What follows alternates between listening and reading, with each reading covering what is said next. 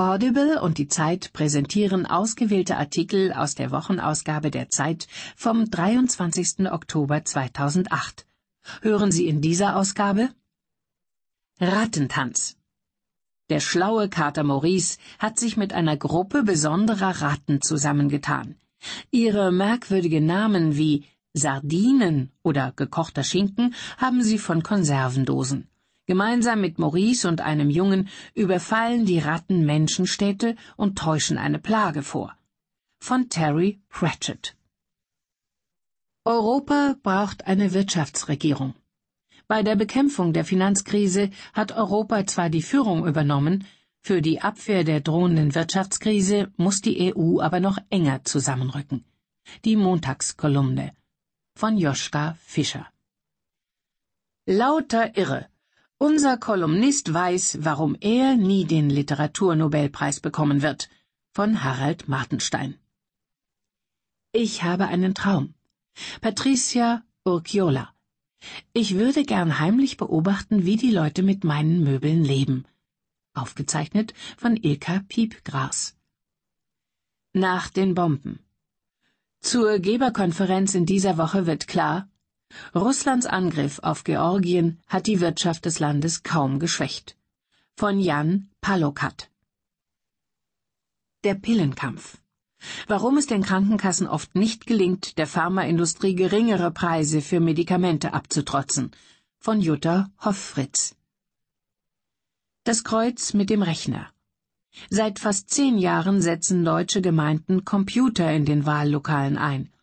Nächste Woche behandelt das Bundesverfassungsgericht eine Beschwerde gegen diese Art der Stimmabgaben. Von Stefan Schmidt. Stimmt's? Normstreifen auf dem Platz. Kathi Hecker aus Lamperheim fragt, stimmt es, dass die Streifen auf dem Fußballplatz in den Rasen gemäht werden? Christoph Drösser antwortet. Als wäre nichts gewesen. Die Wall Street erlebt ein Fiasko und die Broadway-Bühnen feiern Einnahmerekorde. Eine Reportage aus New York von Tuvia Tenenbaum. Wörterbericht Schmiere streuen von Evelyn Finger. Auf dem besten Weg. Der erste Fünf-Sterne-Fernradweg führt von Oberfranken bis nach Wiesbaden. 600 Kilometer am Main entlang. Rüdiger Dillow nahm sich eine Woche Zeit für ihn. Von Rüdiger Dillow. Das Millionending. Stefan Naas sorgt dafür, dass Hessen flüssig bleibt. Er nimmt Kredite für das Bundesland auf. Ein Amtsbesuch. Von Andreas Unger. Die richtige Wahl. Die Welt hofft auf einen Politikwechsel im Weißen Haus. Barack Obama könnte die Erwartungen tatsächlich erfüllen. Von Martin Klingst. Banker ohne Reue. Die Finanzmanager zeigen immer noch wenig Einsicht, doch darf man von ihnen nicht fordern, was sie nicht leisten können. Von Mark Schieritz. Ein Minarett mal ohne Streit. Wie engagierte Musliminnen in Duisburg Deutschlands größte Moschee bauten von Martin Spivak. Obamas rot-grüne Basis. Im breiten Bündnis des Demokraten sind sie der radikale Kern. Die schwächelnden US-Linken setzen darauf, im Gefolge ihres Kandidaten wieder zu erstarken. Von Werner A. Perger. Die Zeit. Höre die Zeit. Genieße die Zeit. Obamas rot-grüne Basis.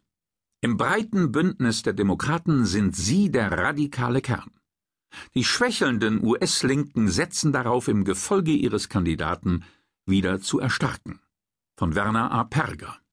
Die Zeitausgabe 44 vom 23.10.2008. Washington, Los Angeles. Für Emma Coleman in Washington ist der Fall klar. Amerika braucht, um wieder normal zu werden, einen Linksruck. Keine Revolution, keinen radikalen Umsturz, keinen Sozialismus. Nach links rücken heißt für sie Kurskorrektur in Richtung Vernunft, Rückkehr ins Zentrum. Nichts anderes, aber auch nichts Geringeres erwartet die afroamerikanische Rechtsprofessorin an der Georgetown University von Barack Obama. Deshalb unterstützt sie ihn im Wahlkampf.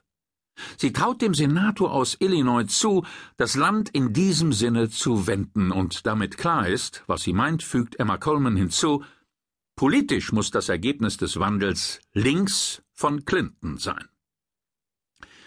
Der enorme Zuspruch, den Barack Obama inzwischen landesweit erfährt, kann leicht den Eindruck erwecken, hier trete ein Kandidat ohne klares Profil an, gar ohne politische Heimat. Tatsächlich aber vereint der Demokrat in den Reihen seiner Unterstützer auch eine amerikanische Linke, die längst nicht mehr selbstverständlich bei den Demokraten beheimatet war. In ihren Augen verheißt Obama, der Präsident zu sein, der Bill Clinton nie wurde. Eine Chance für die Linke. In der Hoffnung auf einen Obama-Sieg fließt zusammen, was sonst in den USA kaum zusammengehört. Linksliberale, Grüne, Sozialdemokraten, wenn man europäische Kategorien gebraucht, Liberals, wie man in Amerika sagt.